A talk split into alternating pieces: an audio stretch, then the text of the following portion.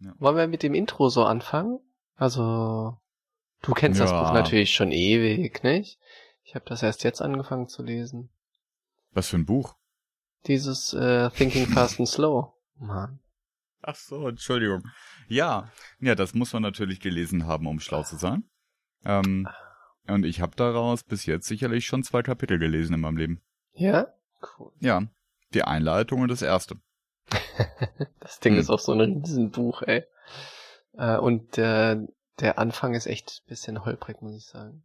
Liegt aber vielleicht daran, Ja. dass ich die deutsche Übersetzung habe, aber die ersten, der erste Teil fiel mir echt schwer. Ich habe es auf Englisch gelesen, ich fand das holprig. Ja. Hm. Holprig passt aber zum Thema, nehmen wir schon auf. Ich nehme schon die ganze Zeit auf. Hervorragend.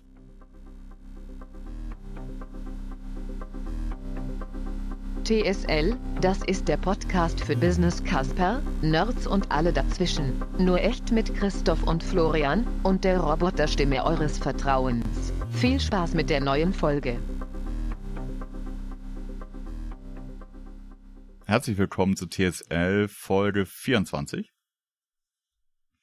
Das Thema heute sind holprige Zustände und holprige Wesenszustände, oder? Was heißt das denn? Klär uns mal auf. Ich verstehe es nicht. Ist mir viel zu holprig.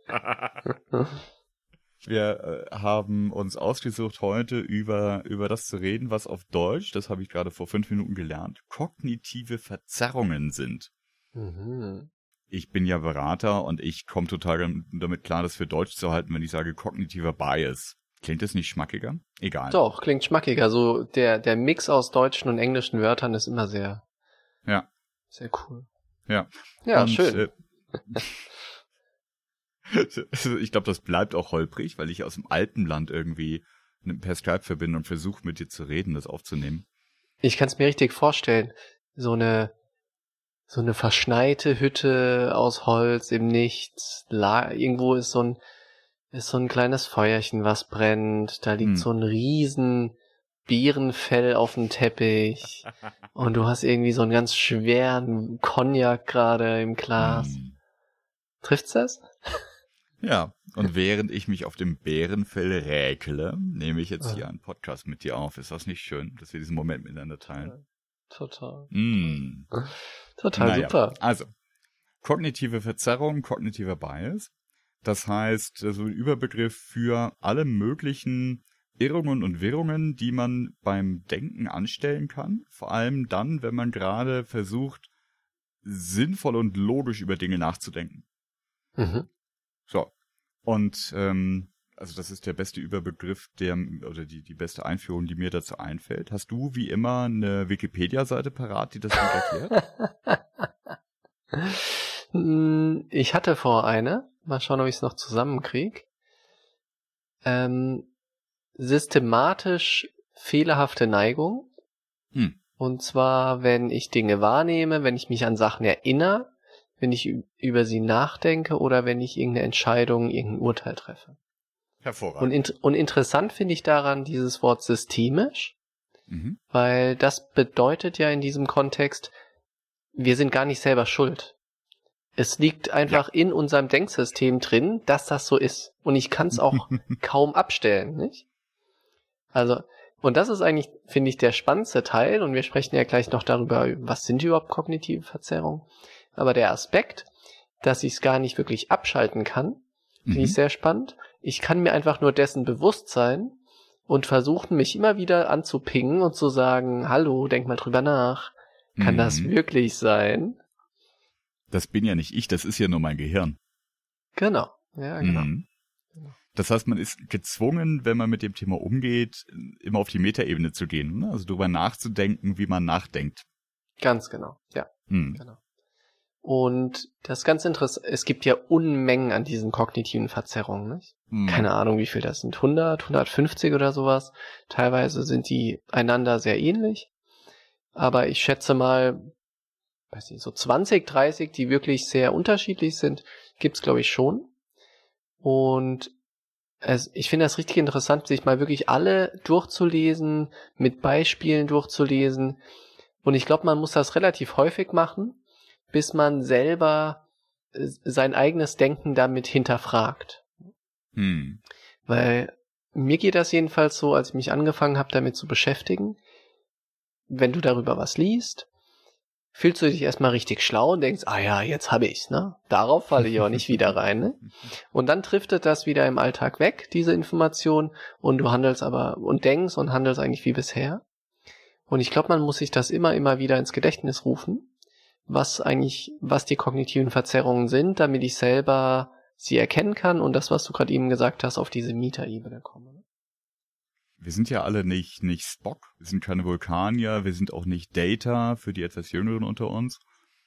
Wenn es mir bewusst wird, dann habe ich immer so eine, so eine Handvoll von Themen maximal präsent. Ja, in, in, in den allermeisten Fällen, wenn mir was auffällt, fällt mir so eine grobe Richtung auf. Und wir haben ja beide jetzt ein paar Beispiele beigebracht für einzelne kognitive Verzerrungen.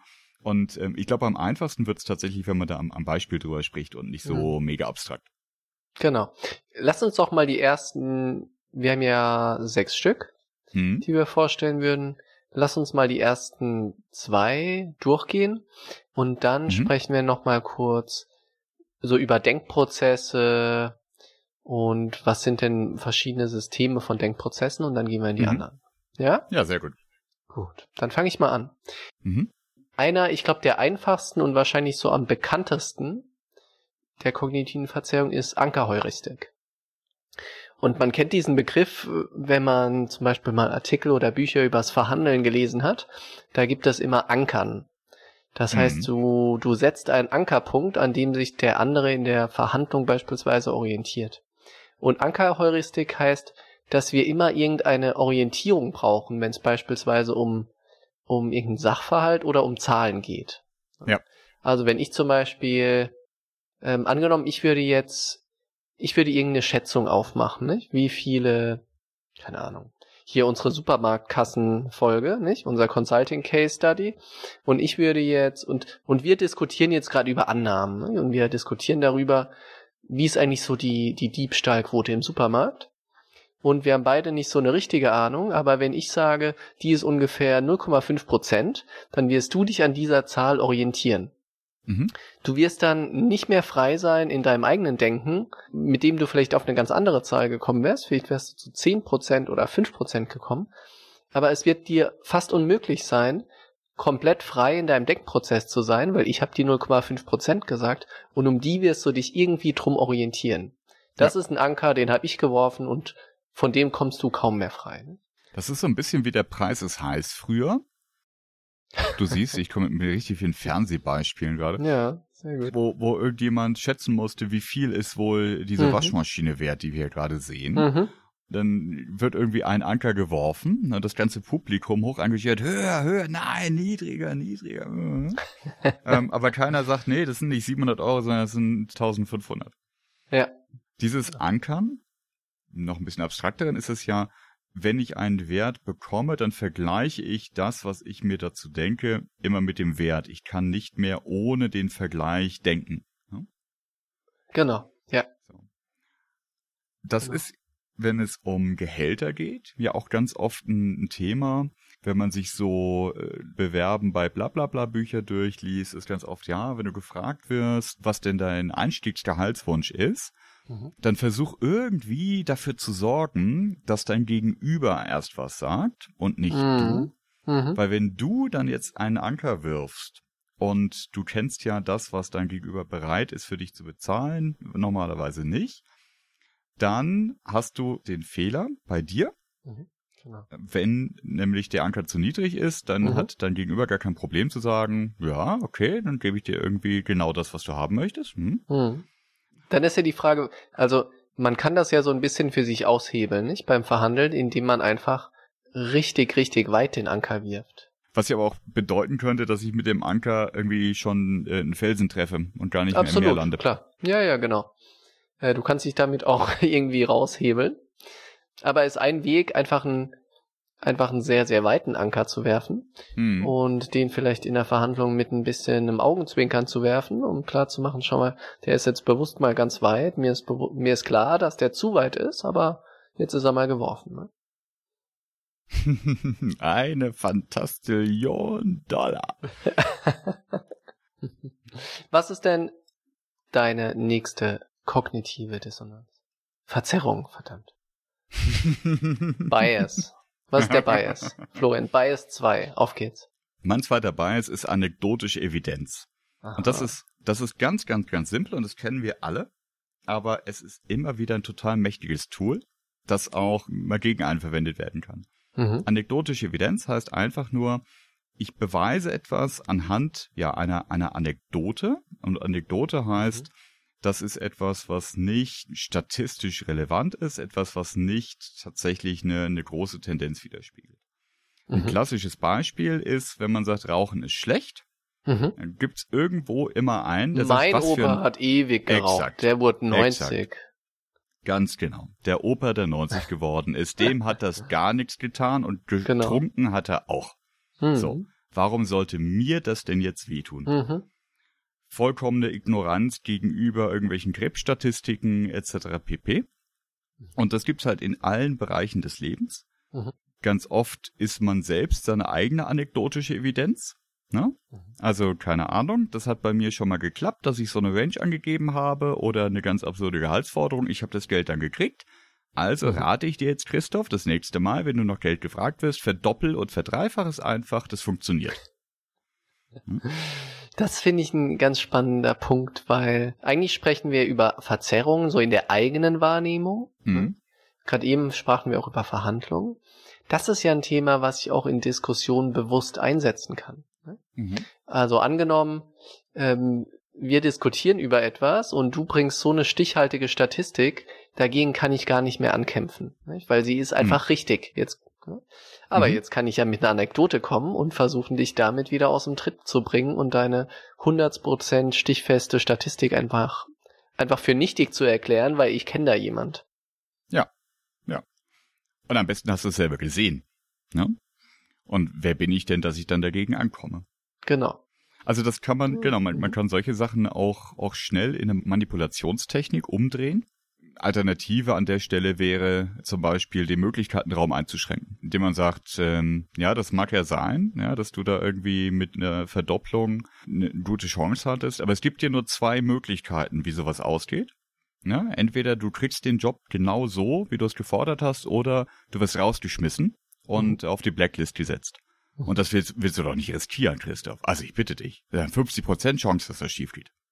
Hm. Und auf einmal habe ich die wieder eingekastelt. Und anekdotische Evidenz ähm, ist, ist für mich im, im Privaten ein totaler Menschenfilter. Wenn ich Leute kennenlerne und die anfangen, mir zu erzählen, wie irgendwas funktioniert oder was gut ist oder was geht, weil sie das selber gut finden und das für sie mit Stichprobe 1 irgendwie funktioniert Mhm. hat, ist das für mich echt so ein ganz, also mittlerweile so ein ganz großes Oh, weil ich es so schwierig finde. Also wenn es so unreflektiert kommt, ne? Mhm. Mhm. Ah, du bist gerade auf der Suche nach einem Wanderrucksack, ja, du, dann nimm doch den, den Deuter 5230, den hab ich, der ist toll. Mhm. Ja, und?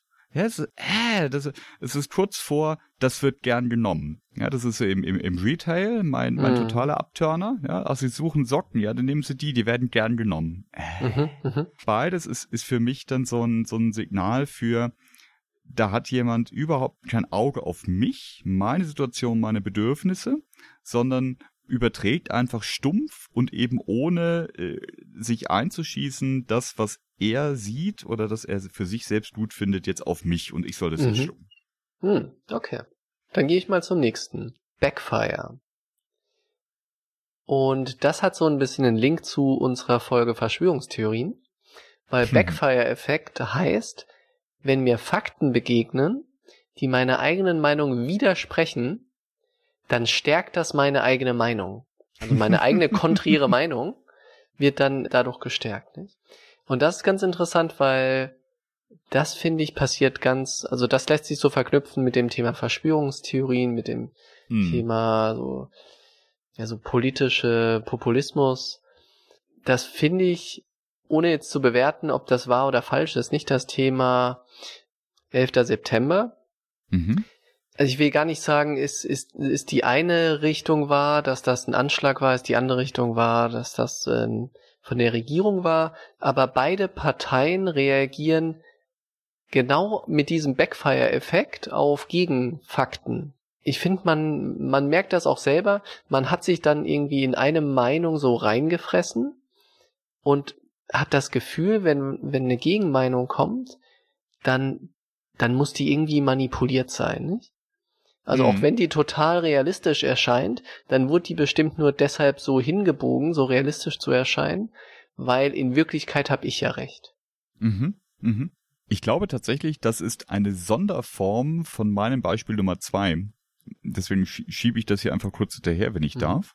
Mhm. Mein Beispiel Nummer zwei ist kognitive Dissonanz. Kognitive Dissonanz ist, glaube ich, die erste Verzerrung, die, die ich kennengelernt habe, so im, im Abituralter hat mir das mal jemand beigebracht, der viel, viel schlauer ist als ich. Und kognitive Dissonanz ist eigentlich, dass die, die Entscheidung, die ich getroffen habe, auch wenn sie in der Vergangenheit liegt, ich möchte, dass sie passt zu der Information, die ich heute bekomme. Und ein Beispiel zum Beispiel ist, ich habe mir gestern ein neues Handy gekauft mhm. Und heute kriege ich den Werbezettel vom Mediamarkt und da ist dieses Handy zu 50% Rabatt jetzt heute im Angebot. Mhm. So. Oder du siehst das Handy auf einmal in irgendeinem Test und es schneidet grausam ab. Ja, ja, absolut. So, und, und die Reaktion, wenn, wenn man der, der kognitiven Dissonanz unterliegt, ist ja, ich muss jetzt angesichts dieser neuen Information, das Handy ist eigentlich total scheiße oder es ist jetzt eigentlich viel billiger, ich muss trotzdem jetzt ja, möchte für mich selber eine Rechtfertigung dafür haben, dass ich es mir gekauft habe, weil ansonsten müsste ich mir eingestehen, ich habe eine schlechte Entscheidung getroffen. Mhm. Na, das ist dann zum Beispiel, ja, das ist jetzt zwar billiger, aber wenn ich das gestern nicht gehabt hätte, hätte ich totale Langeweile gehabt beim Warten auf den Bus. Und das ist ja auch ein paar Euro wert, hm. ja? Hallo, das kannst du ja so gar nicht sehen. Oder das schlechte Testergebnis. Ne? Also, ja, ja, aber die haben ja ganz andere Bewertungskriterien. Mir ist es persönlich viel wichtiger, dass es seltener geklaut wird, ja? Und jetzt komme ich schon fast Richtung Backfire. Das bestätigt ja nur, dass es für mich das richtige Handy ist, weil wenn alle anderen mhm. denken, das ist schlecht, dann wird das ja bestimmt nicht so gern geklaut. genau. Ja. ja. Das ist auch etwas, also ich glaube, weil ich das auch so vor vielen Jahren schon erklärt bekommen habe, wo ich selber mit mir, mir selbst sehr kritisch bin und trotzdem halt immer wieder reinfalle oder was mir besonders bewusst ist, wenn ich da reinfalle. Mhm. Ja? Mhm. Und bin mittlerweile bei, bei manchmal auch dazu übergegangen, zum Beispiel nicht mehr mich mit weiteren Informationen zu versorgen, nachdem ich was mhm. gekauft habe. Ja. ja? Also ich bin jemand, der sich intensivst schlau liest, gerade wenn es um irgendwelche Technik-Gedöns-Sachen geht. Ich lese dann gerne einfach mal alles, was ich dazu finde. Ja, Vergleiche, Testberichte, schieß mich tot. Und wenn ich mich dann entschieden habe, dann schalte ich quasi den Kanal ab. Ja? Mhm. Und dann will mhm. ich nämlich gar nicht mehr erfahren, ja, dass mit drei Minuten mehr Recherche ich rausbekriegt hätte, es gäbe was Besseres, was Billigeres, was ganz anderes Tolles. Mhm. mhm. Weil, weil ich ich dann halt selber mir, mir so bewusst mache, dass ich diese mentale Laster mit mir rumtrage. Hm. Und erstens, ja. ich keine Lust habe, mich die ganze Zeit selbst zu verarschen. Zweitens, keine Lust habe, mich selbst doof zu finden. Also, was mache ich? Das bestimmt jetzt auch irgendwie eine kognitive Verzerrung, aber ich schalte die Informationen, wenn ich kann, einfach ab.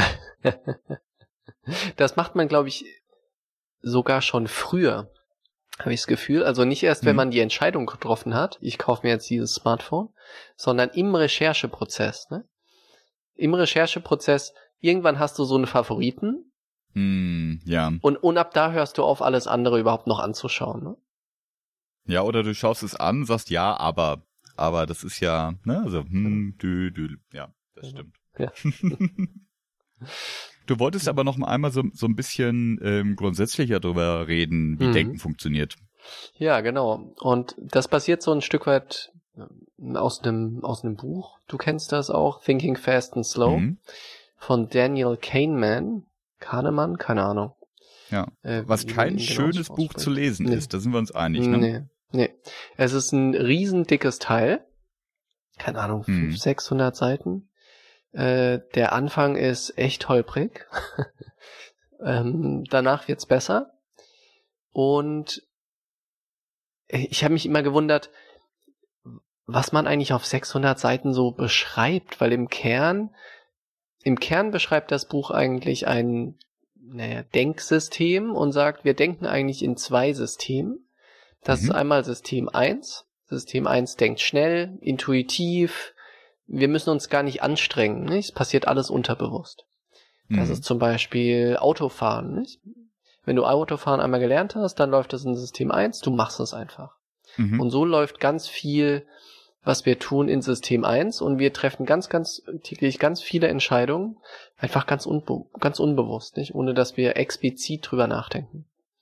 So, und dann sagt er, und dann gibt es System 2, das ist das langsame Denken. Und langsam ist ein sehr bewusster Denkprozess, der ist auch richtig mühevoll und anstrengend und eigentlich haben wir nicht so richtig Lust auf den. Mhm. Und System 2 ist eigentlich immer ein Backup. Also im Kern versuchen wir erstmal alles mit System 1 zu entscheiden und das sind dann eben ganz viele auch Heuristiken, nicht? So Schubladendenken ist eigentlich Mhm. System 1. Mhm. Und das ist erstmal nicht per se schlecht, weil es hilft uns durch den, durchs Leben zu kommen.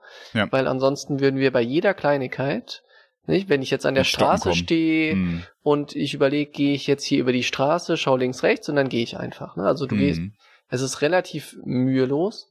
Und wenn ich jetzt erstmal mich dahinstellen würde und überlege, mit welcher Wahrscheinlichkeit kommt jetzt gleich doch ein Auto um diese Ecke und Mhm. was passiert dann etc., dann könnte ich überhaupt nicht normal leben. Das heißt, Mhm. ähm, dieses vereinfachte Schubladen, Heuristikdenken ist sehr wichtig. Und ich glaube, genau in diesem Schubladendenken passieren uns die meisten kognitiven Verzerrungen. Vieles, über was wir jetzt gesprochen haben, passiert wahrscheinlich zum Großteil in diesem System 1. Mhm. Ähm, ich glaube aber nicht alles, sondern auch wenn wir scharf drüber nachdenken, habe ich mir jetzt das richtige Handy gekauft, verdränge ich ja trotzdem vieles, nicht? Aber ich kann eigentlich nur kognitive Verzerrungen auflösen, indem ich in dem langsamen System 2 Denken reingehe. Das ist echt interessant. Ich habe mal ein ganz unwissenschaftliches Beispiel. Ich weiß nicht, aber das ist wahrscheinlich jetzt auch Einbildung. ne? Aber, aber ich, ich, ich beobachte mich manchmal, dass so Sachen von diesem System 1 ins System 2 rutschen. Autofahren zum Beispiel. Ich habe das manchmal, aber zum Glück nur kurz, wenn ich auf der Autobahn bin. Und es halt, ne, so System 1, wie du es beschrieben hast, komplett automatisiert. Also ich bin, bin dabei, aber es, es geht ganz leicht von der Hand. Und dann habe ich zwischendurch mal so einen kurzen Stocker, wo ich mir denke, ach du Scheiße, wenn ich jetzt mit dem Handgelenk nur irgendwie 10 Zentimeter zur Seite ruckel, ja, Mhm. dann fahre ich mich tot. Und dann, Mhm. und dann denke ich drüber nach, wie schaffe ich das eigentlich, dass ich über hunderte von Kilometern in dieser Spur bleibe? Mhm. Und, Mhm. und wie funktioniert das eigentlich? Weil die anderen, denen geht das ja genauso und die müssten ja auch nur ganz leicht zucken, dann sind die bei mir auf der Spur und dann sind wir alle tot. Ja. Also, du hinterfragst dein System 1 Denken in einem System 2 Denkprozess. Ne? Ja, ja, und das ist ganz, ganz, ganz, ganz doof. und das geht dann auch wieder vorbei. Der Gedanke verfliegt dann irgendwann, wahrscheinlich ein Selbstschutzmechanismus. Und dann geht das auch wieder von alleine. Also System, System 1 lässt sich offensichtlich nicht zu doll ablenken, ne? Aber das ist, ist schon strange. Ja. Und mal so, so, so ein bisschen ernsthafter, wenn man jetzt also aus dem Auto aussteigt und ins Büro geht. Ich find's interessant, wenn man sich so, also wenn man so Sachdiskussionen führt. Ich weiß nicht, wie, wie das dir geht, weil ich habe manchmal wirklich so, dass ich ganz schnell eine Meinung habe zu einem Sachverhalt. Mhm. Oder manchmal habe ich auch, wenn ich Ja. mir irgendwie Unterlagen anschaue, habe ich ganz schnell, weiß ich Mhm. so, ah, das stimmt nicht. Ja. Mhm. Geht mir auch so. Also auf, auf Projekten habe ich, ich sag mal so, nach den ersten ein, zwei Terminen kann ich meistens schon sagen, Kernprobleme sind A, B, C. Hm. Und die ziehen sich auch dann durchs ganze Projekt durch. Wahrscheinlich nicht, weil es wirklich die wichtigsten Kernprobleme waren, sondern weil ich die für mich so fest definiert hat und dann ziehe ich sie selber durch. Wollen wir mal weitergehen? Ja, lassen wir weitergehen. Weil wir haben ja noch was. Wir haben ja noch was. Noch ganz tolle. Status Quo-Tendenz. Hm. Und zwar der Effekt, dass wir das Ist und Jetzt und den aktuellen Zustand immer irgendwie besser finden als irgendeine Art von Veränderung. Das geht so in das, ähm, was wir auch oft auf Projekten begegnet. Wir haben das immer so gemacht. hm. Das geht so in die Richtung. Aber ich kann das auch total an mir selber beobachten. Ne? Also, das ist so das Beispiel, wenn du jetzt dein Handy gekauft hast ne? und irgendwann siehst du, okay, eigentlich gäbe es jetzt einen besseren Handyvertrag für mich. Ich würde sogar Mhm. Geld sparen. Der ist Mhm. größer, schneller und günstiger. Und eigentlich macht das total Sinn, dass du jetzt deinen Handyvertrag wechselst. Aber der neue Handyvertrag ist bei Vodafone und bisher warst du immer bei Telekom. Hm. Und obwohl das, äh, angenommen das Netz und alles wäre genau gleich, er wäre einfach günstiger und, und besser, hast du irgendwie ein Hemmnis, diese Entscheidung so zu treffen. Das ist so eine diffuse Angst vor Veränderung. Und dann sagst du dir aber eigentlich, es funktioniert doch eigentlich gut und die 10 Euro und du redest dir dann so selber was ein, damit du nicht diese Veränderungen durchführen musst. Ähm, das ist Status Quo-Tendenz. ne? Und das betrifft, glaube ich, gerade wenn wir jetzt in unsere Dayjobs mal reindenken im Consulting, ist das ganz, ganz extrem natürlich auf Kundenseite. Ich sag mal, 90 Prozent der Menschen möchten keine Veränderung. Hm. Hm. Ich bin da keine Ausnahme.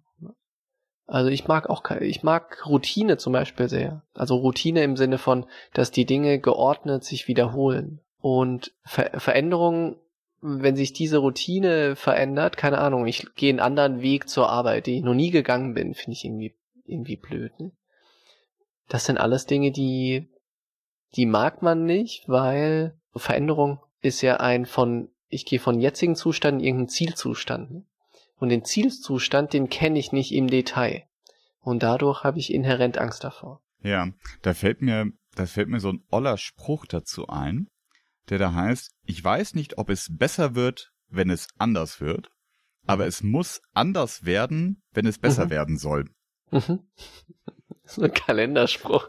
Ja, das ist ein totaler Kalenderspruch, aber der, der, der ist halt so, so schlimm Aber wahr. alles gut, ja. Ja? Ja. Ich weiß genau, wie es jetzt gerade ist. Mhm. Und wenn ich nichts ändere, dann wird es genauso sein wie jetzt. Wenn ich nicht vollkommen happy bin, dann kann es immer noch sein, dass es mit großer Unsicherheit belegt ist. Ja, was denn wohl passiert, wenn ich irgendwelche Änderungen einführe? Und ich kann auch nicht sicher sein, dass es besser wird, aber ich habe vollkommene Sicherheit, dass wenn ich nichts tue, dann bleibt's halt auch genauso, wie es ist. Ja, ja. Und das ist ja, sei es in, in, in, in, in Kundenprojekten, wo, wo wir als Berater, als Externe reinkommen und, und, und Veränderungen anregen und, und sagen, also folgendes Thema sehen wir bei euch und wir würden vorschlagen, wenn ihr dahin wollt, dass ihr dies und jenes tut. Mhm. Ja, dann induzieren wir damit ja Unsicherheit, weil wir beraten und, und ja, wir haben uns das gut überlegt, wir haben Beispiele, wir haben das anders, woanders schon mal gemacht. Aber nichtsdestotrotz ist ja es unsicherer, als einfach das zu tun, was man gerade macht, denn darüber weiß man Mhm. am allermeisten. Ja, und auch das Ergebnis Ja. dessen kennt man am Genau. allerbesten. So, dann hast du noch einen letzten. Dann habe ich noch einen letzten. Hau mal raus. hier kurz finden. Und zwar die Illusion von Transparenz. Jetzt wird's tatsächlich esoterisch. Na, nicht wirklich. Aber die Illusion von Transparenz ist, dass man glaubt, etwas zu wissen, was man nicht gar nicht wissen kann. Ähm, und oft passiert das mit Menschen im Dialog, die miteinander reden und glauben zu wissen, was der andere denkt Mhm. in, in Beziehungen äh, passiert das dann manchmal, dass der andere jemanden unterbricht oder seinen Partner unterbricht, wenn der gerade angesetzt hat, was zu sagen, Mhm. weil er der festen Überzeugung ist, genau zu wissen, was die Gegenseite jetzt gerade sagen möchte. Und dann braucht man sie ja nicht Mhm. ausreden lassen. Ja, genau, ja, nee, aber mh. Und Mhm. das ist in den allerwenigsten Fällen wahr. Das kannst du einen glücklichen Treffer haben, ist ja klar. Aber tatsächlich, wenn man den, den Tatsachen ins Auge schaut, ist Hellseherei ja eher ein, ein Aberglaube, zumindest nicht wissenschaftlich belegt. Und das heißt, du kannst gar nicht mit Sicherheit wissen, was dein Gegenüber gerade sagen wollte. Und selbst wenn du den Wortlaut kennst, hättest du noch die Intonation nicht gewusst. Und ob es ein Mhm. Augenzwinkern dazu gibt oder nicht, oder ob es geschrien oder geflüstert worden wäre. Mhm. Ja. Und trotzdem glaubt man manchmal ganz sicher, das ist das, was du jetzt denkst. Und eine Coachin, äh, mit der ich regelmäßig arbeite, die hat mir mal einen schönen Spruch gesagt zu dem Thema.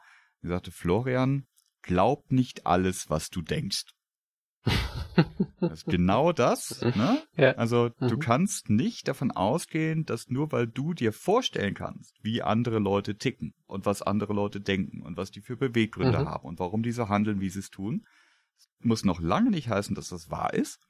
Und erst wenn du es in die Transparenz bringst, das heißt, wenn du das erfragst und mit ihnen drüber sprichst, ja, dann kannst du die Sicherheit gewinnen, dass es so ist, wie du dachtest. Mhm. mhm. Alles andere Spekulation. Ja, sehr schön. So, was heißt das denn jetzt alles? Hm. Das heißt, dass, ne, wie wir gestartet sind vorhin, ne? das ist Mhm. ja alles ja nur ein, ein Teaser und ein, ein, so ein bisschen reintauchen darin, dass so zu denken, dass es richtig ist, quasi unmöglich ist und, und sich Gedanken machen, ohne sich selbst dabei Beine zu stellen, auch fast unmöglich ist. Aber man kann sich dessen bewusst sein und kann, glaube ich, damit schon ein großen Stück, großes Stück gegenwirken.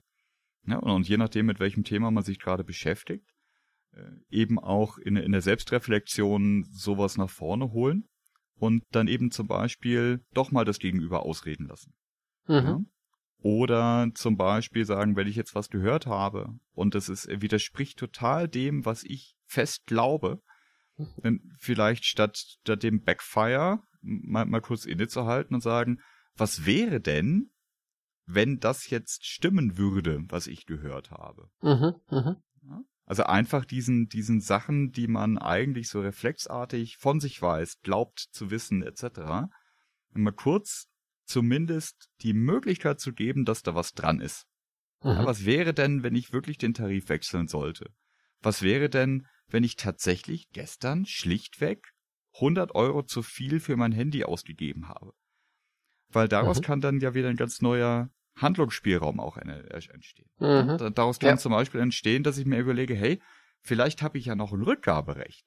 Ja, vielleicht hänge ich ja gar nicht an den Hen- 100 Euro Verlust, sondern vielleicht kann ich das zurückgeben und kauf's mir dann einfach im anderen Mediamarkt, weil ich die Scham nicht ertragen möchte, beim gleichen Verkäufer das zu tun, Mhm. nochmal für 100 Euro weniger.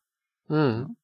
Oder vielleicht warte ich mit meiner wütenden Reaktion auf das, von dem ich weiß, dass du es gleich sagen wirst, bis du es auch tatsächlich gesagt hast, damit ich weiß, dass ich mich nicht unnötig aufgeregt habe. Welche von den sechs Stück, die wir jetzt durchsprochen haben, Hm. sind für dich persönlich am schwierigsten zu handeln?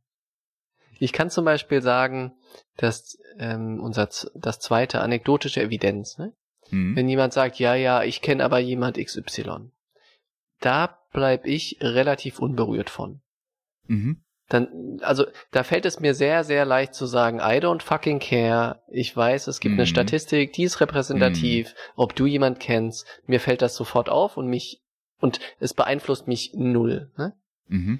Also das ist ein Thema, mit dem kann ich relativ gut umgehen. Mhm. Mit dem Thema, was du sagtest, kognitive Dissonanz. Ne? Meine alte Mhm. Entscheidung muss zur neuen Information passen. Das ist schon schwieriger, weil ich Mhm. tendiere dann dazu zu sagen, ah, jetzt ist es halt so und aufregen will ich mich auch nicht, also rede ich es mir schön. Mhm. Also das fällt mir schon ähm, deutlich schwieriger. Und das Thema Backfire, Fakten, die meiner Meinung widersprechen, stärken mich. Ja, geht so. Status quo fällt mir relativ einfach, wirklich auch auf dem, auf dem Job über neue, über neue Modelle und so zu sprechen. Aber Mhm. so, grad- so in meinem Privatleben, Veränderung mag ich auch nicht so richtig. Und wie ist das bei dir? Ich gehe es einfach mal durch. Mhm. Also die, die Ankerheuristik, da bin ich nicht frei von, aber das, ja, das, das macht mich auch jetzt nicht äh, handlungsunfähig. Ne? Also wenn jemand Mhm. sagt, irgendwie 17 ist die beste Zahl der Welt und ich weiß, es ist 42, dann ist es halt 42. Mhm. Mhm. Bei anekdotischer Evidenz ist es genauso, wie du gesagt hast. Mhm. Beim Thema Backfire, da muss ich schon vorsichtiger sein, gerade wenn ich selbst glaube, dass meine Meinung halbwegs fundiert ist, weil dann irgendwie was, was zuzulassen, was dem komplett widerspricht, da bin ich schon relativ schnell damit erstmal dabei, das in, in, in Misskredit zu bringen. Ja, also sagen, Mhm, ja, das hat ja. aber, das hat ja jemand von Scientology gesagt oder Ja, irgendwie, ja. ja. der hat aber grüne Haare mit grünen Haaren oder so. Die kognitive Dissonanz, habe ich vorhin schon mal drüber erzählt, ist immer wieder ein Mhm. Thema. Die Status Quo-Tendenz, das ist interessant.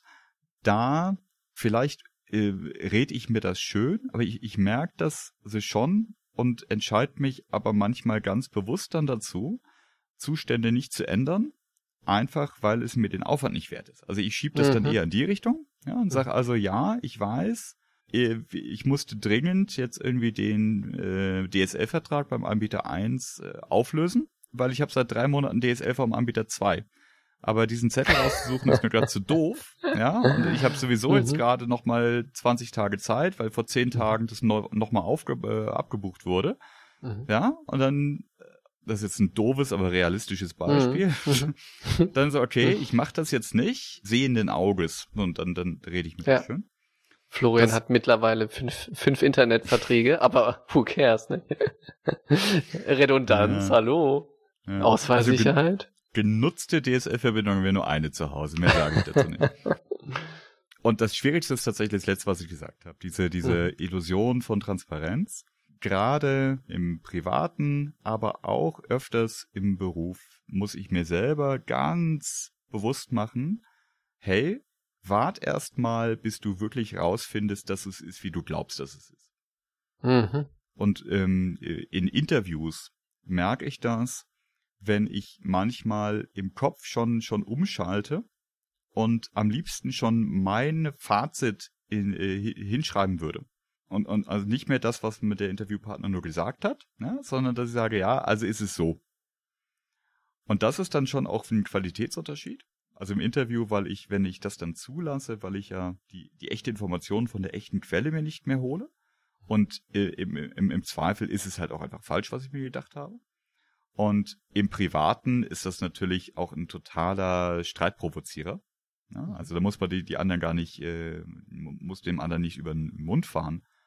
Aber wenn man einfach über Sachen nicht spricht, weil man ja schon voraussetzt zu wissen, wie es der andere gedacht, gemeint hat oder sagen würde, provoziert man natürlich Dissonanz. Hm, ja. Ich hätte noch einen als Abschluss. Über den sprachen wir ja, noch mach. nicht. Den würde ich gerne als Goodie bringen, weil den finde ich ein witziger Name, interessante Story und finde ich auch sehr relevant. Und zwar die Truthahn-Illusion. Sagt ihr das was? Nein. Die Truthahn-Illusion. Ja, genau. Und es geht darum. Was ist das? Äh, es geht darum, wenn du Trends hast, also Trends mhm. im Sinne von immer wiederkehrende Events, nicht? Mhm. Dinge passieren immer, immer wieder und irgendwann passieren sie überhaupt gar nicht mehr. Mhm. Und das Beispiel ist eigentlich ganz gut, kommt höchstwahrscheinlich aus dem Amerikanischen. Und zwar, stell dir vor, du bist ein Truthahn. Mhm. Und jeden Tag kommt jemand und füttert dich. Mhm. Und du hast nie so richtig hinterfragt, warum bin ich eigentlich hier und warum werde ich eigentlich immer gefüttert. Mhm. Und mit jedem Tag, mit dem du wieder gefüttert wirst, steigt deine Gewissheit, dass dieser Trend sich für immer fortsetzen wird. Weil es läuft ja nicht. Der kommt ja jeden Tag, füttert mich, Trend, der Trend ist ungebrochen, läuft. Und dann an Thanksgiving wird der Trend einfach abrupt abbrechen. Und du hättest es ahnen können, wenn du mal hinterfragt hättest, warum dieser Trend eigentlich existiert. Das ist die Truthahn-Illusion. Das ist aber gemein. Ja. das heißt, an, am Tag der höchsten Gewissheit, genau. dass alles gut geht, Ganz geht's genau. schief. Ganz genau. Und kannst du jetzt auch mit einem persönlichen Beispiel abschließen? Leider bist nicht. Du, bist du schon mal Truthahnopfer geworden? Fällt mir gerade kein Beispiel ein. Aber ich werde mal sehr strikt darauf achten. Und dann machen wir mal eine Recap-Folge und reden darüber, ob uns Truthahn begegnet ist oder einer der anderen Themen, die wir durchsprochen haben. Das machen wir auf jeden Fall. Ich, ich wünsche dir keinen Truthahn, lieber Christoph. Ich wünsche dir vielleicht mal so, so einen Anker oder vielleicht so, so ein bisschen Status Quo. Du kannst, ich bring das mal in ein Projekt ein, wenn du mit jemand sprichst über ein Thema auf Kundenseite und sagst, na dann, viel Erfolg, dass das kein Truthahn wird und dann verabschiedest du dich.